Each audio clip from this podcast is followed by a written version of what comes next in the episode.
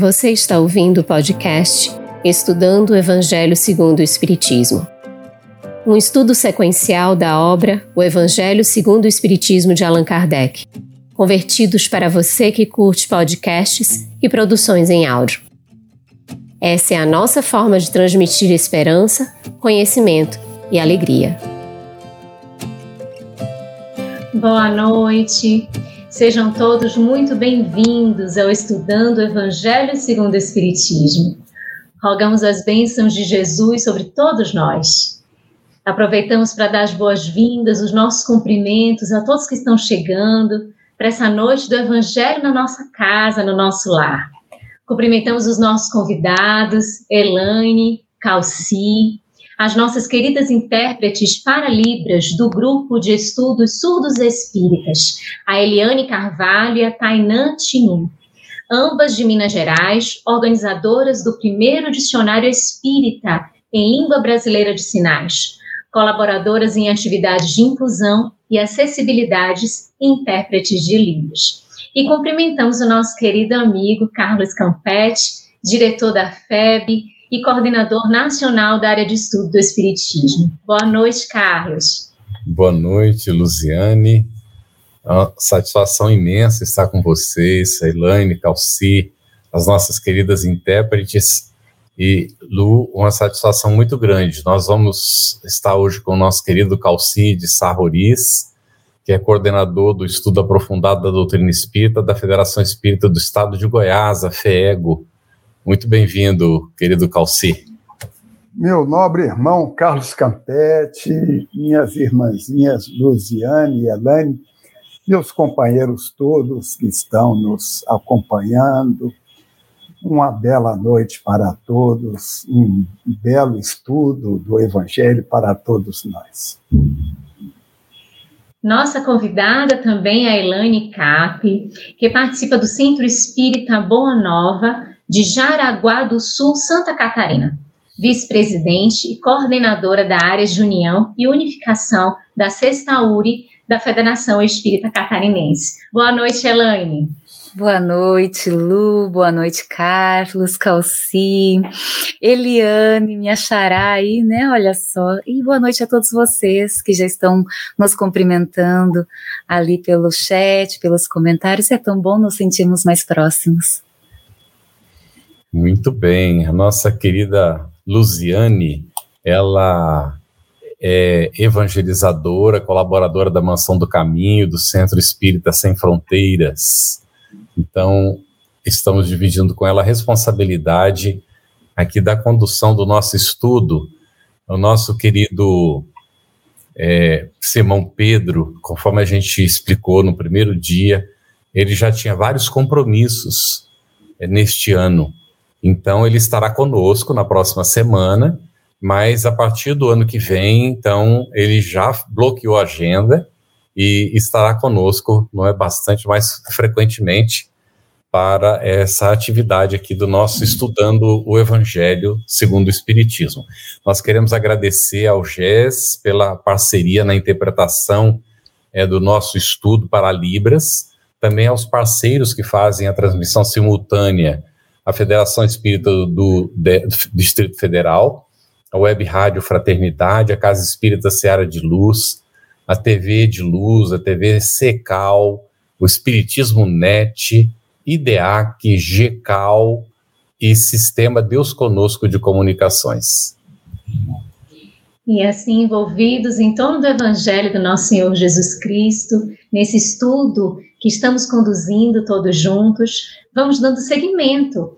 Nós já abordamos alguns trechos da introdução, o primeiro item, objetivo da obra, depois a autoridade da doutrina espírita, o controle universal do ensino dos espíritos e hoje as notícias históricas. Então, seguindo ainda na introdução, agora no item 3, nós gostaríamos de direcionar a primeira pergunta para o nosso querido Calci. Dentro dessa introdução do livro do Evangelho segundo o Espiritismo, nós encontramos alguns termos que aparecem com frequência e qual a importância desses termos estarem elucidados, explicados nessa introdução, Calci? Perfeito, Luciane. é exatamente para a gente poder bem entender. Kardec, com a inteligência extraordinária, colocou algumas informações, não todas, incentivando a gente para que nós possamos procurar o significado de termos, de palavras, a fim de que nós possamos mergulhar no tempo, naquele tempo. Ah, as palavras, elas modificam com o tempo. É, é, a gente pode verificar isso muito claramente nos, nos dias de hoje. Por exemplo, se alguém diz para o outro, Fulano bateu as botas, o que, que ele está querendo dizer? Desencarnou, faleceu, veio a óbito e outras. Não é? Pois é, se daqui a dois mil anos alguém pegar, no sentido literal, esta frase, Fulano bateu as botas, vai concluir o seguinte: naquele tempo havia um povo esquisito, era um negócio estranho. Porque a pessoa, antes de morrer, alguém batia a bota dele, ou ele batia a bota, né? e aí iriam aparecer comentários e informações que a bota era um sinal, isso e aquilo. Então, Kardec coloca algumas palavras-chave para a gente, para que nós possamos mergulhar. Ele nos convida a que mergulhemos neste mundo imenso que é o mundo do Evangelho, mas que a gente mergulhe compreendendo. Né?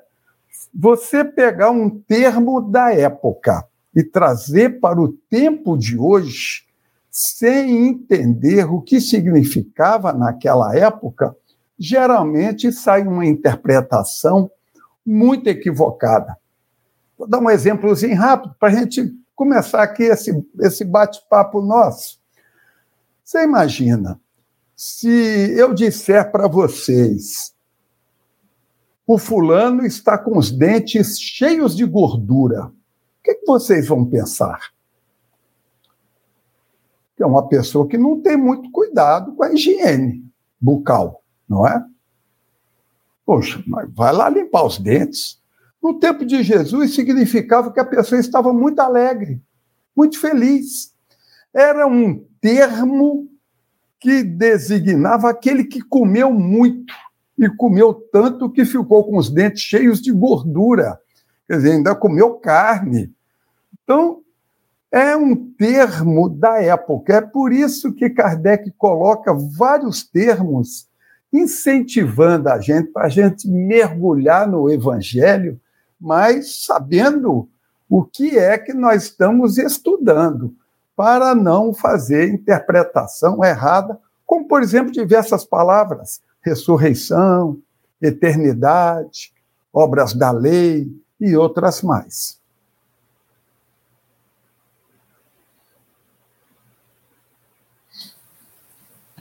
Seu microfone, Carlos. Cliquei e não abriu, desculpa. Excelente, muito bom, Calci. Gostei dos exemplos, né? Que realmente, às vezes, passado o tempo, os termos, é, ou a gente já não sabe mais o significado, ou até o significado mudou, não é isso? E a gente passa a entender, às vezes, aquilo que não tem nenhum sentido. Agora mesmo tem alguém aqui, é, disfarçado com o nome aqui, dizendo que o Espiritismo é uma fraude então, o nosso irmão está vivendo no século XXI ainda, não é? Se escondendo por trás de um outro nome para não se apresentar e fazendo críticas a um trabalho que a gente está realizando de esclarecimento da consciência humana a respeito da continuidade da vida, da importância de fazer o bem ao próximo, de ser caridoso, de nós entendermos que somos todos irmãos, filhos do mesmo pai, mas o nosso irmão considera isso uma fraude. Então, também existem diferentes níveis de entendimento, não é? Dentro até do nosso próprio tempo, e a gente respeita muito, mas convidamos o irmão, primeiro, antes de comentar, a ler e estudar, porque aí, quem sabe, não é? O horizonte se amplia, ele passa também a cooperar com o bem do semelhante, como a gente pelo menos está interessado em realizar, não é? Elaine, querida, poderia nos explicar quem eram os escribas e os essênios, ou esseus? Isso, então só para que aqueles que estão chegando, como esse irmão, né? Olha só, nós estamos no estudo do Evangelho segundo o Espiritismo. Isso. A oportunidade de compreender a mensagem do Cristo, fazê-la chegar à nossa intimidade. Isso é tão significativo, né? Então convidamos que continue acompanhando os próximos programas também, né? Com o tempo nós vamos entendendo, a gente vai possibilitando que a razão a fé raciocinada nos ajude nesse processo. E veja, antes de eu falar propriamente sobre o termo, né, dos escribas e dos essênios, eu só queria fazer um, um adendo, né, o Calci foi tão tão iluminado em nos trazer esses exemplos aí do, do dia a dia com leveza. Acho que isso vai ficar conosco, Calci, depois desse programa também. Muito bom. Mas a Allan Kardec ele faz uma ressalva de que o propósito dele ali era trazer o valor das palavras. Então a gente vai ver que ele não vai trazer assim minudências de cada termo. Ele vai trazer algo que nos ajude a entender o sentido quando nós formos buscar os textos bíblicos, os textos evangélicos. É como se nos desse uma chave para que a gente pudesse abrir aquela porta, um meio de transporte para nós chegarmos àquela ideia que vai nos ajudar na nossa autotransformação, que esse é o objetivo, não é? Então vamos falar sobre os escribas. O primeiro termo, notícias históricas, vai fazer então menção a vários termos que nos ajudarão a acessar o evangelho em maior profundidade, compreendê-lo, consegui-lo trazer ele para a nossa intimidade. Escribas, quando Jesus fala de escribas, ele está se referindo às pessoas mais esclarecidas daquele tempo, aos que eram encarregados de espalhar a luz do conhecimento, né, os tesouros contidos nas escrituras. Kardec vai nos dizer que eram os doutores que ensinavam a lei de Moisés e a interpretavam para o povo. Então a gente vai ler, por exemplo, em Mateus 17, por que razão os escribas dizem que é preciso que Elias venha primeiro? Vocês lembram disso? Nós temos isso em O Evangelho segundo o Espiritismo, né? Quando vai tratar da reencarnação. Então, os escribas trazendo as luzes da profe das profecias, não é? É claro que com a interpretação deles. Kardec faz também outro destaque ali para nós na introdução do Evangelho, né? Segundo o Espiritismo, todo esse conteúdo está ali e ele vai fazer trazer um outro valor dessa palavra, que é de que os escribas faziam causa comum com os fariseus cujo princípio eles partilhavam. E aí eu trago uma outra, um outro destaque do Evangelho, lá em Mateus 23, que vai dizer assim para nós: Ai de vós, escribas e fariseus, que vos assemelheis, assemelhais a sepulcros branqueados, que por fora parecem belos aos olhos dos homens, mas que por dentro estão cheios de toda espécie de podridão. Né? Então vejam só, a gente vai compreendendo o sentido conotativo também da palavra, né? o sentido figurado do termo escriba nessas passagens evangélicas que podem representar a vaidade humana do intelecto, o saber que espera reconhecimento dos homens, daquele que se satisfaz mais com a retórica do que propriamente com a vivência, com a experiência de viver os ensinamentos de Jesus. Então fala para nós, não é? A mensagem de Jesus, ela precisa ser conhecida, meditada, sentida e vivida. Então, quando nós buscamos esses termos, é para que nós tenhamos acesso ao conteúdo que nos ajudará na nossa transformação. Agora vamos falar dos essênios. Quando, enquanto os escribas eles faziam essa causa comum com os fariseus, os essênios, eles eram os estranhos habitantes da montanha, à margem do Mar Morto. Pregavam a abstinência aos vícios de qualquer natureza, a indulgência, o arrependimento, jejum, oração.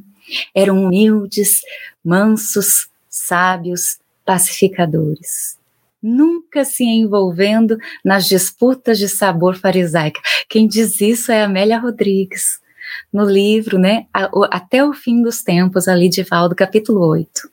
Então veja só, Kardec vai nos dizer que eles se distinguiam dos demais pelos costumes brandos, pelas virtudes austeras, Eles viviam o celibato, condenavam a escravidão e a guerra.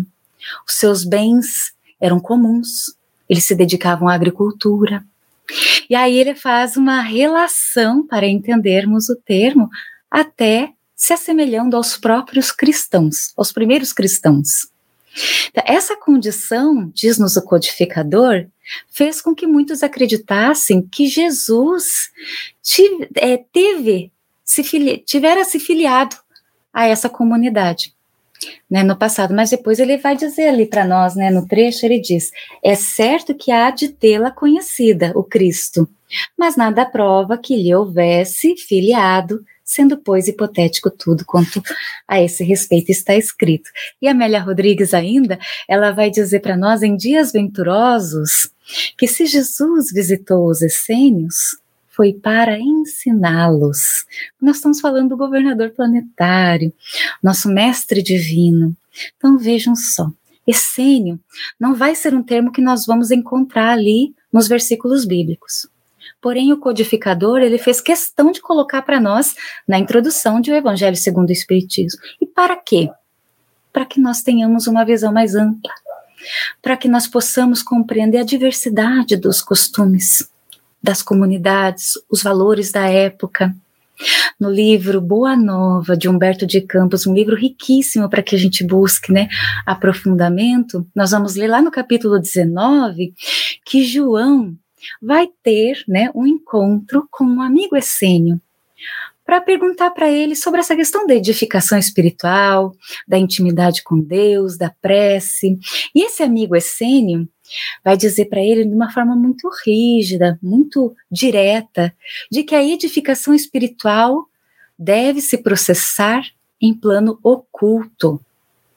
Aí João vai conversar com Jesus, né, sobre isso e o mestre divino vai dizer para João, ali no caso, que os essênios leva, levam muito longe a teoria do labor oculto, pois a verdade e o bem devem ser patrimônio de toda a humanidade. Então veja só, ele está destacando que sim, nós precisamos trabalhar a nossa intimidade, fazer esse processo de autoiluminação, de autotransformação.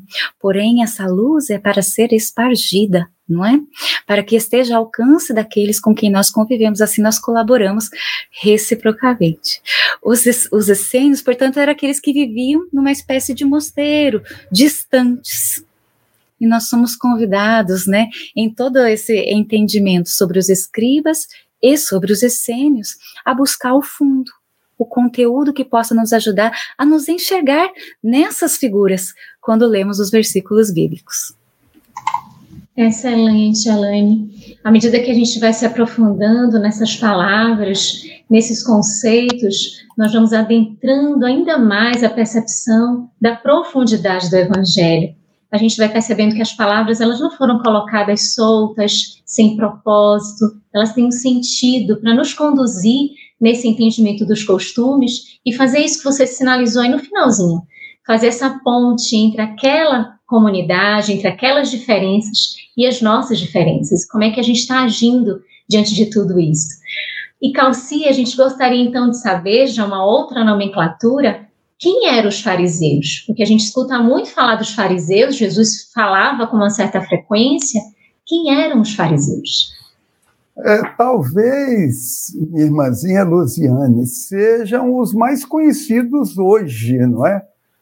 Porque existe até uma, um significado atual para a palavra fariseu, quando a gente quer dizer que uma pessoa é hipócrita é fingida ou exibicionista, ou que gosta de demonstrar é, conhecimento e tal, né? geralmente ah, é um fariseu.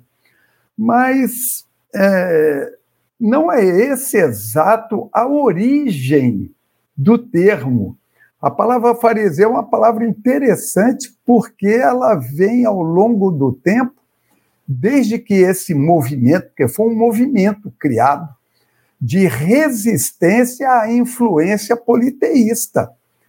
O, o movimento farisaico de farish, que quer dizer separados, porque a maioria toda adotou a, as ideias gregas e o politeísmo grego. Um grupo se rebelou e se manteve, é, eles se mantiveram unidos em torno do monoteísmo e foram de uma importância extraordinária. Nós devemos a, a todos esses valorosos missionários anônimos, muitos deles, que mantiveram a ideia que veio desde Abraão, desde 1850 anos antes de Cristo, quando começa a brotar a ideia do monoteísmo lá desde, desde Abraão. Então foi um grupo importantíssimo dos separados. Eles se separavam porque não concordavam com os demais.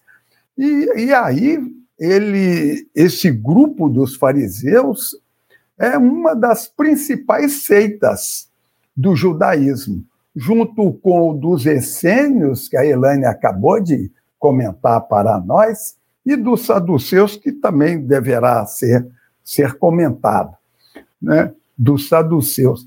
Três grandes seitas. Agora, no tempo do Cristo, eles foram muito perseguidos, muito perseguidos por todos os, os tiranos que invadiam a região da Palestina e queriam impor é, os seus deuses, e tiveram a resistência dos fariseus, e, portanto, eles foram muito perseguidos. E, para se protegerem dessa perseguição, acabaram se formando num grupo, num partido, e esse partido acabou sendo, adentrando como autoridade no Sinédrio, pouco a pouco foram entrando no Sinédrio e passou a ser um do, uma das seitas mais importantes do judaísmo ao tempo do Cristo. Nesse tempo já bastante modificado. E é por isso que a gente verifica é, como Jesus é, lida com eles, é aquilo que Emmanuel chama de a doce energia. É, a energia não dispensa a doçura, mas quando é preciso ser utilizada, ela deve ser utilizada na medida em que o Cristo coloca no trato para com eles, porque Jesus chamava a atenção deles pela aparência da virtude e, e na realidade, não cumpriam aquilo que pregavam, que diziam que pregavam.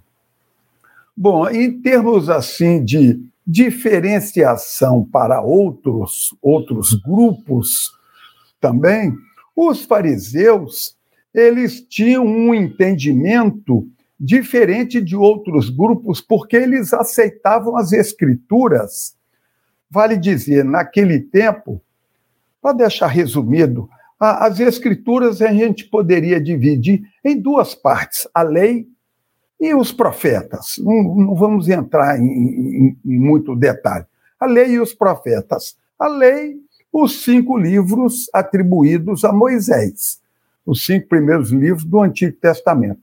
Como profeta, todos os demais livros que compõem o Antigo Testamento. Mas os fariseus também aceitavam a interpretação dada por doutrinaristas.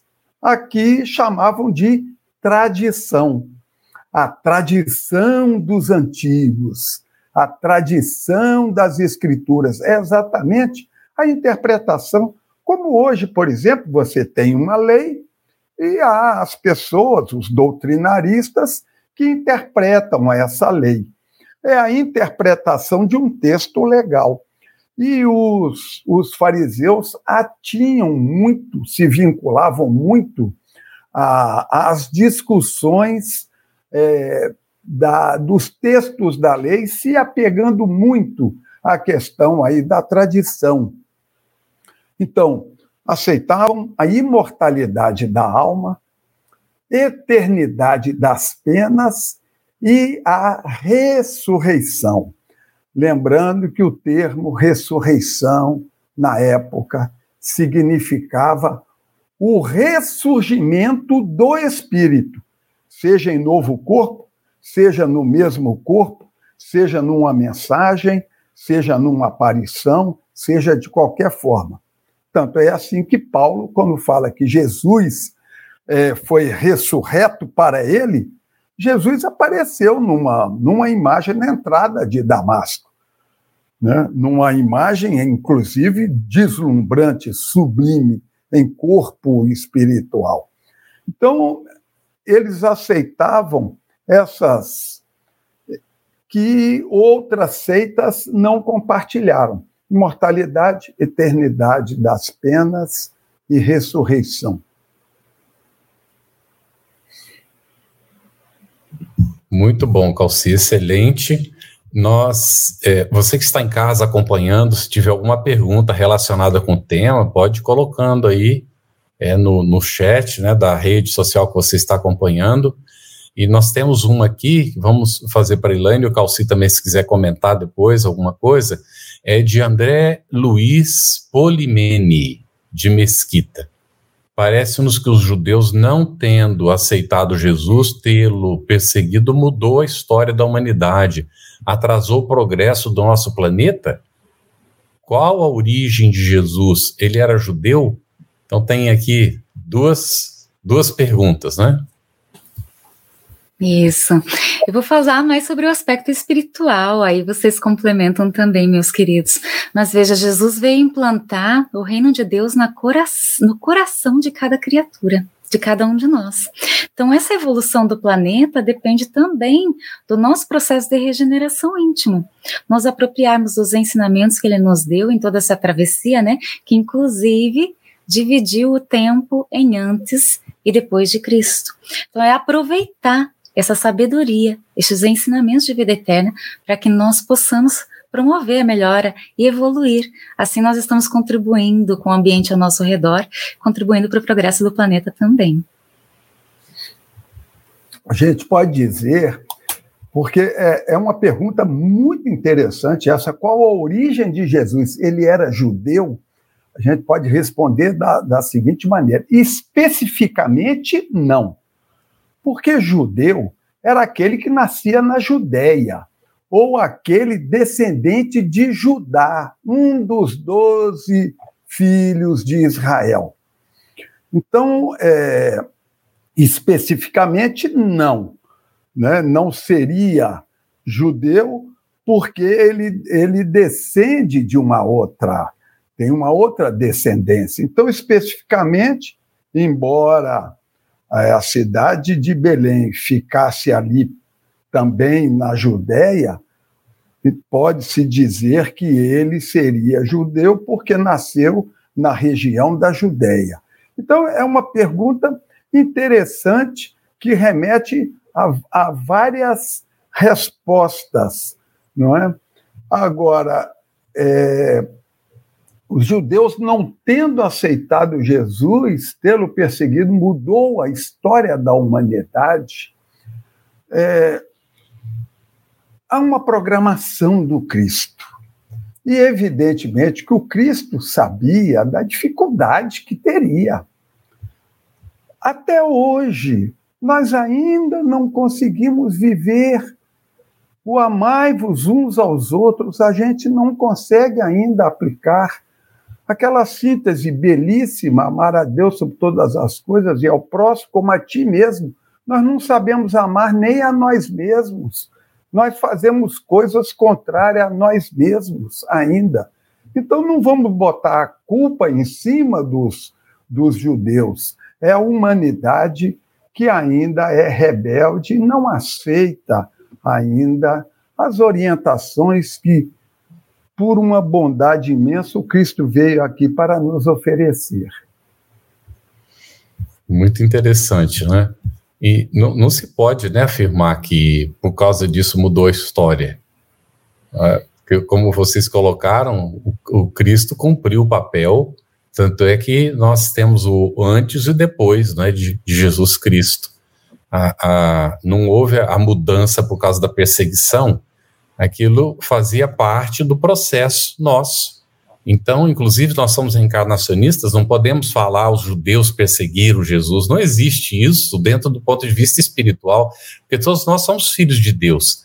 Podemos ter, não é, Calci, reencarnado judeus ou reencarnado hebreu na época, não é? E, e ou é, quem é que sabe por quantas é, encarnações, quantos povos nós passamos? Então, é, a gente tem que olhar essa história como nossa história. Quem de nós pode garantir que não esteve no tempo do Cristo? A gente imagina às vezes que não, mas a gente não tem segurança de fato, porque nós não temos a lembrança como uma benção não é, do esquecimento aí para que a gente possa reiniciar os processos, aprender a amar e superar os nossos obstáculos. Então, a gente não pode é, fazer essa afirmativa de sendo uma responsabilidade de um povo porque aquele foi um momento. E Jesus veio para os filhos de Israel, não apenas para os judeus, como o Calci aqui deixou claro, veio para todos os filhos de Israel. E aí a, a gente diz, ele veio para a humanidade, não é? Porque ele é o governador do planeta. E ele veio para nos trazer o indicativo de por onde seguir para alcançar de fato a nossa evolução espiritual, não é? Mas Elaine, voltando ali então aos termos, não é, dentro desse desse processo histórico aqui explicado por Kardec, poderíamos nos explicar quem eram os nazarenos e também quem eram os portageiros? Sim, eu vou ainda recorrer ao que está escrito no próprio Evangelho segundo o Espiritismo. E eu faço esse destaque aqui para vocês porque a gente tem todo esse conteúdo ali. E às vezes a gente pula a introdução. É importante que a gente busque, leia. Quando encontra algum termo que não tem é, um entendimento claro, que a gente vá ali na introdução ou busque outras referências né, que a gente tem aí na doutrina espírita e que nos ajudam a compreender. Mas vejam só. Nazarenos ali, Allan Kardec vai nos trazer três significados. Então ele vai começar falando dos judeus que faziam um voto perpétuo ou temporário de guardar perfeita pureza, ou seja, observavam a castidade, a abstinência de bebidas alcoólicas, conservavam a cabeleira, e ele vai nos trazer exemplos: Sansão, Samuel, João Batista, como nazarenos. Aí ele traz outro significado, que é o nome dado aos primeiros cristãos. Por alusão, é claro, a Jesus de Nazaré, não é? Então nós vamos entender isso. Jesus e toda a sua família eram de Nazaré. Nazareno é aquele que é natural ou morador de Nazaré. Por isso nós vamos ler lá em Mateus 22, não, 2:23, vai dizer assim para nós: E chegou e habitou numa cidade chamada Nazaré, para que se cumprisse o que fora dito pelos profetas. Ele será chamado Nazareno, não é? Assim é que os judeus adotaram esse nome, eram conhecidos por nazarenos, os primeiros cristãos. Os judeus deram esse nome para os primeiros cristãos de nazarenos. Em Atos dos Apóstolos também a gente vai ver uma menção no capítulo 24 no item 5, fazendo menção a Paulo de Tarso como sendo o líder da seita dos nazarenos, ou seja, dos seguidores de Jesus de Nazaré. Aí a Kardec, o codificador, vai nos trazer um terceiro significado ali. Ele nos oferece uma informação para nós não criarmos confusão. Ele vai dizer que mais tarde, nos primeiros séculos da época cristã, surgiu uma seita tida por herética, né, que desapareceu no quarto século. E agora nós vamos falar dos portageiros, então, que é o segundo termo que você me perguntou. Eles eram os arrecadadores de impostos, daquele, é, daquela taxa que se pagava para entrar na cidade. Então, hoje era mais ou menos como se fosse assim os empregados da alfândega, né? É, eles partilhavam a mesma repulsa dos publicanos. E no sentido assim, como o que, que esse termo representava na época, era um termo de desprezo, era um sinônimo de pessoa de má, má companhia, indigna de se conviver com ela. Então a gente vai ler ó, no próprio Evangelho segundo o Espiritismo, lá no capítulo 24, os sãos não têm necessidade de médico, nós vamos ler lá, né? É, Estando Jesus na casa desse homem, Mateus, vieram aí ter muitos publicanos e gente de má vida que se puseram à mesa com Jesus. Então os fariseus perguntaram, né, como que o mestre comia ali junto com essas pessoas, né? E ele responde que os sãos não têm necessidade de médico. O que, que a gente tira daí, né? O próprio Kardec vai fazer ali uma orientação no Evangelho segundo o Espiritismo, dizendo que Jesus, fazendo a referência de que Jesus se acercava de todos, dos pobres, dos deserdados, dos incompreendidos, né, que buscavam consolação.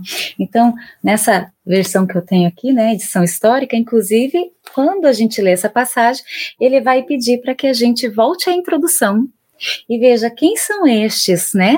Publicanos e pessoas de uma vida dizendo, né? Olha a introdução e veja, publicanos e portageiros. E qual que é o convite desses dois termos, então, para nós, não é, amigos? Portageiros, essa convite à tolerância, a nos vermos como família universal, a exercermos a humildade, o exercício do amor que Jesus nos exemplificou. E aí, quando a gente fala do outro termo, que é nazareno, é nos compreendermos como os seguidores do Mestre Divino, não é? Lindo, Elaine, o que, você traz aí para a gente? Muito lindo. Nós, aproveitando esse, essa reflexão sobre os termos, sobre as palavras que muito aparecem no Evangelho, tem uma pergunta aqui de Diego, ele diz que está estudando muito o Espiritismo e as dúvidas estão nessa questão da nomenclatura no Novo Testamento de aparecerem palavras como diabo, satanás, inferno, e ele pede para que a gente possa esclarecer para ele, para ele, né? é o, o Diego, ele está em 21,54, ele colocou essa observação. E aí, Calci, Elaine? Isso, o termo, o termo Satanás, principalmente, significa tão simplesmente o adversário, o contrário. Não é, não é aquele ser com chifre, com e tal, com cheirando enxofre. Isso tudo for, foram é, acréscimos que no início do movimento cristão, na, no início da sua formação, foram agregados das, das religiões pagãs. Lá tinha esses seres demoníacos, né, com, com pé de bode, com chifre, e exalavam cheiro de enxofre e tudo mais. Foi incorporado, era da seita dos, dos pagãos. O Cristo fala do, do adversário, todo aquele que se coloca contra a predestinação divina que Deus colocou a todos nós para que nós atinjamos a perfeição, esse é, por si mesmo, Satanás de si próprio. Então, é o contrário, porque está indo contra a centelha divina que existe em cada um de nós e que nos, nos chama, nos incentiva a que a, atinjamos a perfeição, como Cristo lá no Sermão do Monte, no capítulo 5, versículo 48, se não me falha a memória, sede perfeitos, como perfeito é o Pai. Então, o Satanás é simplesmente quando se age contrariamente aos desígnios de Deus e da própria e intimamente da própria criatura. Posso, eu queria só fazer uma consideração que essa pergunta, ele diz que agora está estudando bastante o espiritismo, né? E interessante também foi o, o, o, que me chamou muita atenção no início da busca espiritual. É uma questão que nós trazemos, né? Entender é, se existem anjos, se existem demônios, como que é isso, céu e inferno. E assim eu super recomendo a leitura da obra O Céu e o Inferno. É tão esclarecedora para que nós possamos compreender esses termos, vai nos ajudar a compreender a justiça divina. E é interessante aquilo também, é, o Rodrigo está colocando, tem um documentário da Febre TV muito interessante chamado Céu e Inferno, Mito ou Realidade. Então vale a pena, não é, ver esse documentário que vai abordar esses temas e aprofundar é, alguns desses conceitos. Só queria comentar que de fato, né, o, o diabo é, tem como uh, no, no, grego a palavra é Satã, Satã, que seria o, uhum. traduzido depois para Satanás, não é? E que o significado é esse que o Calci colocou, é o inimigo, é a antítese, e que o inimigo do espírito é o apego à matéria. Então, a grande problemática que Jesus sempre colocou para a gente, apresentando a vida futura para a gente, que é a realidade espiritual, é que o grande inimigo dessa realidade espiritual é o nosso apego à matéria. Então, também tem esse significado, não é? O Satanás como é, a, a, nossa aderência às coisas do campo material, esquecendo-nos da realidade espiritual. E aqui tem um, é, duas perguntas, Lu, que estão relacionadas, que talvez possa entrar agora, antes de você fazer outra pergunta para o Calci. É, elas, a primeira de, a da Eliane Getter, ou Getter, Jesus é descendente da tribo de Judá, não é? Foi o que ela, que ela colocou. E logo depois tem uma outra de Leonita Krenin. Diz assim: pelo que estudei, todo filho da Judéia é judeu, e Maria de Nazaré é judia. Daria para comentar alguma coisa sobre isso, Calcia? Um pouquinho para gente, depois Helena. Eu, eu não te ouvi direito, porque estava um pouco é, picada a, a, o som. Eu não sei tá. se foi. Então, eu vou é, repetir. É, real... Eu vi que estava realmente, né, parece que estava falhando. É, Jesus, é, Eliane Guetter comentou: Jesus é descendente da tribo de Judá, não é? E a Leonita Krelin coloca: pelo que estudei, todo filho de, jude, de judia é judeu, e Maria de Nazaré é judia. Sim, perfeito. São essas é, interpretações que dão quando dizem: não, Jesus não é judeu, ele é de Nazaré, ele é nazareno. Esquecem que Belém ficava na Judéia.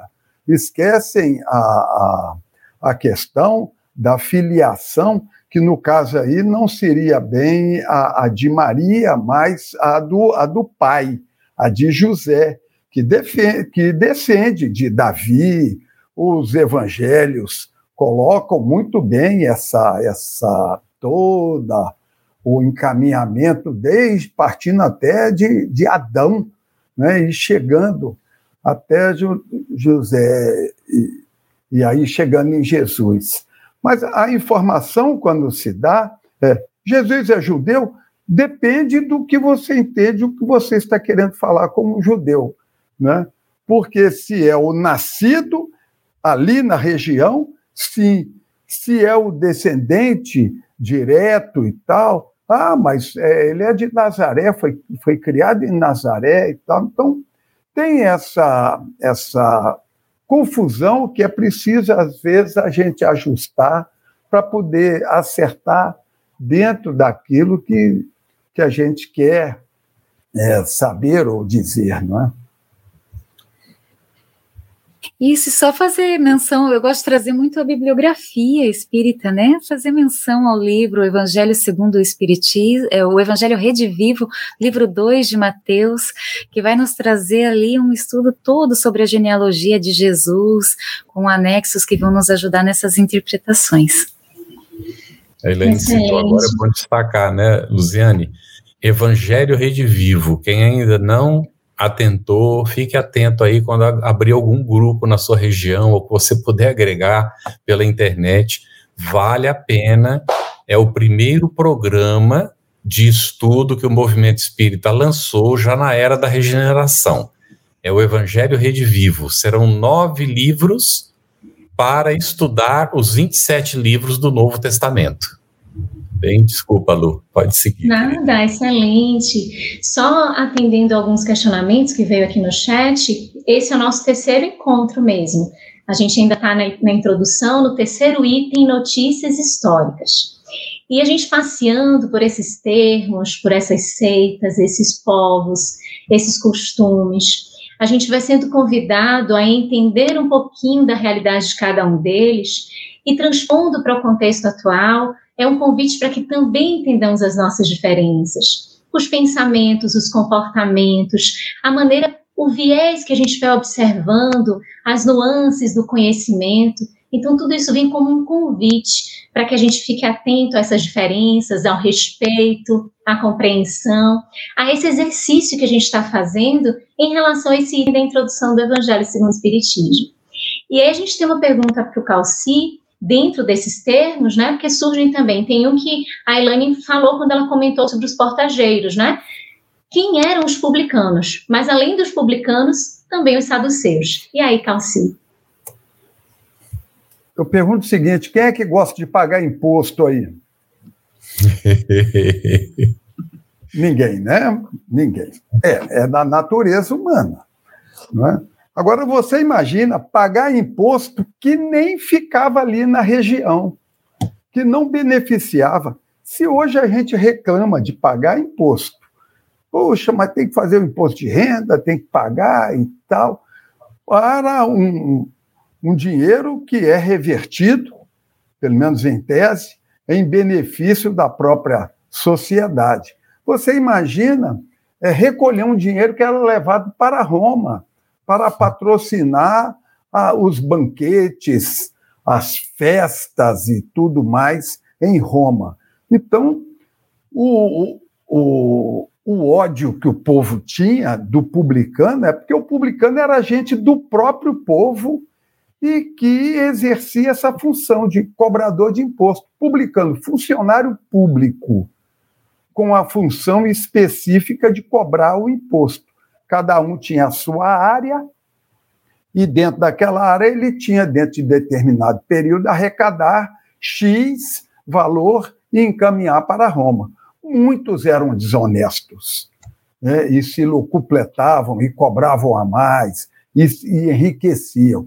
Mas a gente tem que lembrar que Jesus coloca é, comparando a prece de um fariseu, de um doutor da lei, de um publicano, Jesus, a prece do publicano, do, do pecador, foi mais é, elevada do que aquele que apenas se exibiu na, na oração. E temos que lembrar também que Zaqueu, que morava em Jericó, era cobrador de imposto. Está lá em Lucas, no capítulo 19, desde o início dá uma, dá uma lida para você verificar um publicano honesto. Um homem, porque Jesus vai à casa dele e ele diz: Eu dou. Ele não diz eu darei, não. Eu dou, é ato presente, presente do indicativo. Ele faz. Eu restituo. Quando eu vejo que eu cobrei a mais, eu restituo o quádruplo daquilo. Então já era um homem honesto mas, como era cobrador de imposto, tinha o ódio do povo que o colocava, os colocavam, não é, os publicanos, na, no, na sarjeta moral, como gentinha, gente de má vida e etc. Os saduceus, é interessante, eram religiosos, mas eram materialistas, uhum. porque não aceitavam vida após a morte, não aceitavam o ressurgimento do espírito, seja numa aparição, seja numa mensagem, seja retornando ao próprio corpo, não aceitavam.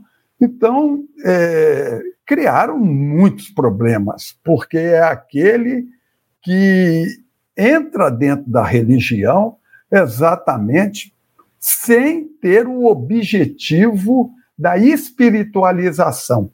Para eles, Deus, quando ficava satisfeito com a pessoa, cumulava esta pessoa de filhos, de riqueza e de saúde. Morreu, acabou. Essa era a ideia que os saduceus tinham, e a gente verifica quanto problema que essa turma criou né, desde aquela época, é, fazendo ênfase à matéria, quando o cristianismo é todo um chamamento para o espiritual. Muito bom, Calci. Elaine, vamos ver agora. Se você poderia, por gentileza, nos explicar os samaritanos, né? quem eram esses samaritanos, e aí também o desdobramento, quem eram os terapeutas. Tá bom. Quando a gente pensa em samaritano, em quem vocês lembram? Ah, eu, no primeiro momento, é o bom samaritano. e você? Não é? Samaritanos eram aqueles. É, a gente vai lembrar que houve uma cisão, o cisma das, das, das dez tribos. E com essa cisão, a gente teve então Samaria como a capital do reino dissidente de Israel. E ali, isso, isso foi tão forte que eles, inclusive, construíram um templo para eles, para não precisar ir até Jerusalém na celebração das festas ali de Páscoa, não é? Eles, esse, nesse templo, eles acabaram adotando algumas reformas e eles ficaram exclusivamente com o Pentateuco de Moisés. Os judeus diziam que os samaritanos tinham pelos samaritanos, ou diziam dos chama, chamavam os samaritanos de heréticos, tinham por eles essa característica, característica de heréticos.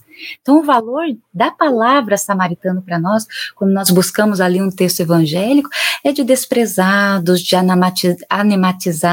anatematizados, de perseguidos, não é? E Allan Kardec vai fazer uma analogia, inclusive, com os protestantes desse tempo. Jesus, ele é um exemplo assim de profundo amor. Ele vai fazer algumas referências aos samaritanos que nos tocam o coração. Vejam só, essa foi a que eu falei para vocês do bom samaritano, em Lucas 10. Aquele que socorre o homem que caiu na mão dos ladrões. Mas tem outra, lá em Lucas 17, o leproso samaritano.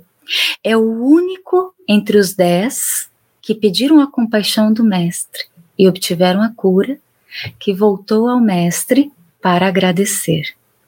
E aí, Emmanuel, inclusive, vai ter uma, uma, um texto que ele nos traz através do Chico Xavier, né? Samaritano e nós, que ele vai falar quantos samaritanos ao nosso redor, aquele que às vezes nós rechaçamos, menosprezamos e que nos oferecem as mãos em momentos de necessidade, justamente nos convidando a essa solidariedade, ao exercício do amor, da gratidão. E o outro termo é terapeutas, né? Terapeutas é uma palavra que vem do grego, que significa cuidar, servidores de Deus, curadores, servir. Né? Aqui o termo ele faz menção a uma ordem religiosa de pessoas que viviam no Egito e que tinham algumas características específicas, né? Eram pessoas que viviam muito sozinhas, que tinham uma restrição alimentar assim, gigantesca, uma alimentação bastante frugal, né? Comiam muito pouco, muito leve, uma vida solitária, celibatária, até de clausura. Uma vida de contemplação. E isso causava um contraste, por exemplo, com a vida ativa dos essênios, quando a gente quer fazer uma comparação entre os dois. Kardec vai dizer que, do mesmo modo que os essênios, os terapeutas significam um traço de união do judaísmo e do cristianismo. Então, só para finalizar, já que a gente falou dessas características dos, do, dos terapeutas, não é? Eu gostaria de lembrar as leis morais de O Livro dos Espíritos e convidá-los né, para essa busca, que ali vai falar sobre a vida contemplativa, sobre a vida solitária, né, a, o celibato, as privações voluntárias, a vida de insulamento e esse constante convite para vivermos em sociedade, para sermos úteis no meio onde nos encontramos, para conservarmos a vida, não é? Então, finalizo esses esses dois termos, fazendo convite para que a gente estenda né, a nossa leitura para a obra basilar, o Livro dos Espíritos. Excelente, Elaine. Nós trazemos aqui um comentário, uma pergunta, que é do André Luiz Polimene de Mesquitas, 22 e 18. Ele pergunta assim: existe alguma explicação histórica, espiritual, para os judeus ainda estarem aguardando a vinda do Messias? E ele faz uma observação, isso jamais sem fazer juízo deste povo tão nobre. E aí, Calci e Elaine, o que, que a gente pode é, passar para ele desse tema? Sim, desculpa, faz favor, né? À vontade, querido. Contigo. Pode começar, Calci. é, é, muitos judeus consideram Jesus como um grande profeta, mas não ainda especificamente o Messias, aquele que fará é, renovar a, a glória de Jerusalém e criar a nova Jerusalém e, e dominando o mundo. É? É, é, um, é um pensamento que eles têm dentro, misturado muito com o nacionalismo, é, a religião e o nacionalismo muito agregados um com o outro. Mas a gente tem que observar, é, há já o grupo dos judeus que já dizem que Jesus é sim o Cristo, o Messias, o esperado. Então, os judeus já não, a totalidade dos judeus já não está toda fixada nessa ideia, porque é, já há esse pensamento de que Jesus realmente é o Messias, e a gente pode observar, nós espíritas, o imenso número de judeus, irmãos da, da raça judaica, e que são espíritas, né? pela similitude da reencarnação, da comunicação dos espíritos e tudo mais. Calci me fez lembrar de Frederico Figner, do livro Voltei, ali chamado Irmão Jacó, e que se dizia o judeu reconciliado com Cristo, e que foi através do Espiritismo que ele pôde entender de fato a missão não é daquele é, que é, não era entendido por ele enquanto ele não tinha conhecido o Espiritismo.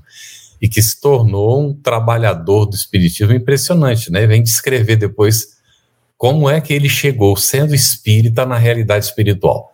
Eu sempre digo assim: é o primeiro livro espírita escrito por um espírito espírita destinado ao público espírita. Voltei.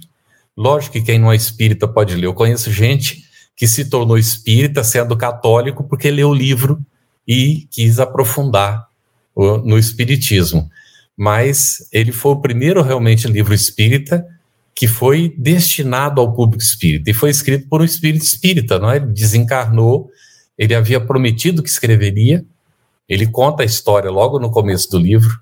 É muito interessante, é para a gente conhecer. E ali nós vamos observar é que essa questão toda ela vai sendo superada. Conforme nós vamos avançando, nós vamos nos desprendendo e vamos compreendendo a proposta que Jesus veio trazer, que não foi de nenhuma religião sectarista, de nenhuma separação entre. Olha aqui o que foi colocado dos samaritanos, como ele, ele era inclusivo. Olha como ele tratava as mulheres num tempo que as mulheres não eram contadas. Aí se fala dos discípulos. E quantas discípulas? Quantas mulheres o seguiram? Então, é, é de fato, é, é, Jesus, ele vai. É, é, é, aquele. Como é que a gente pode colocar? É o protótipo do que nós vamos ser no futuro. Quando nós conseguirmos sair do nosso egoísmo, vencer a nossa limitação e, de fato, nos integrarmos nesse propósito da lei divina, que é de fraternidade incondicional. Então, superaremos essas barreiras todas de nacionalidade, de raça, é, de, de, de pontos de vista. Vamos colocar assim, resumindo tudo, não é? Tem vários comentários aqui, Carlos e queridos convidados, é a respeito do estudo, da excelência do estudo, a gratidão em relação a esse estudo e o quanto é valoroso tudo isso, porque o Evangelho segundo o Espiritismo propõe o nosso autoestudo. Então, toda essa movimentação é para nos estimular, todos nós, a buscarmos esse autoestudo, esse autoencontro através do Evangelho de Jesus. E a gente vai chegando ao finalzinho né, do programa, a gente tem aqui a pergunta para o Calci, que é o termo sinagoga, que a gente encontra também nessa introdução. É, qual o seu significado? É, tem o mesmo significado de templo? Sim, sim. Templo e sinagoga, hoje, para nós, é, mesmo, é a mesma coisa. Seria uma diferença assim, como a gente dissesse, nos referindo aos nossos queridos irmãos católicos: basílica e igreja. Basílica é uma igreja mais importante, é onde, onde reside o bispo, o arcebispo e tudo mais. A igreja, geralmente, ela é onde o padre celebra as suas a sua missa, faz todo o seu trabalho com a, com a sua dignidade. Agora, no tempo de Jesus, sinagoga e templo tinha uma diferença abissal. Porque quando se falava templo, queria falar aquele construído por Salomão lá na Judéia. E é aquele que eles queriam que todos fossem para lá. A Ilane deu um, deu um passeio bonito pra, com a gente aí, mostrando essa, essa informação e essa, essa disputa entre irmãos judeus e samaritanos que também eram provindos do povo hebreu, também eram da mesma família né, hebraica. Então, o templo, na época, é o templo de, de Salomão. Havia sinagogas, sim, em, em vários lugares, mas não com, por exemplo, o local santo dos santos, só no templo lá de Jerusalém é que tinham essas divisões. As sinagogas, situadas em outras cidades, eram mais simples, eram para reuniões mais simples, onde se estudava, inclusive onde Paulo é, ensinava e onde Jesus também, nos sábados, costumava ir e ensinar. Era um espaço, assim, vamos dizer, mais democrático. Mas, no sentido, sinagoga e templo é a mesma coisa, só dando essa distinção aí no tempo. Muito bem. Nós temos uma pergunta aqui que não está relacionada com o assunto, mas nós temos um tempinho, vamos ver se nós contemplamos e aí a gente faz o fechamento, né, Lu? É, é de Sônia Lucena, ela diz que ela é filha de umbandistas e ela não se identificou com essa religião. Ela sente muito interesse pelo espiritismo e ela gostaria de saber qual a diferença entre, aí no caso, não é o, o, o umbandismo e o espiritismo. Poderia comentar um pouquinho, Elaine e, e Calci? É, sobre Umbanda, eu, não, eu me abstenho de comentar porque eu não tenho conhecimento, né? Mas eu vou falar uhum. do Espiritismo, né? Que a gente precisa falar daquilo que a gente conhece. O Espiritismo não se apega a práticas exteriores, não tem ritual, não tem imagem. Ele busca fazer com que nós possamos estabelecer a fé raciocinada pelo entendimento nós não acreditamos só por acreditar. Nós precisamos analisar, entender e trazer o conteúdo para a nossa vivência. Se reconhece o verdadeiro espírita pelos esforços que faça em domar as suas más inclinações. A, a, a Umbanda ela é muito vinculada é, ao fenômeno mediúnico. Mas a gente precisa dizer, os umbandistas hoje estudam muito, tenho vários amigos que são bandistas e tal, e estudam, é, se dedicam. Mas, na média, na maioria, no geral, eles são mais vinculados à questão do fenômeno mediúnico, não é? Então, eles têm determinadas.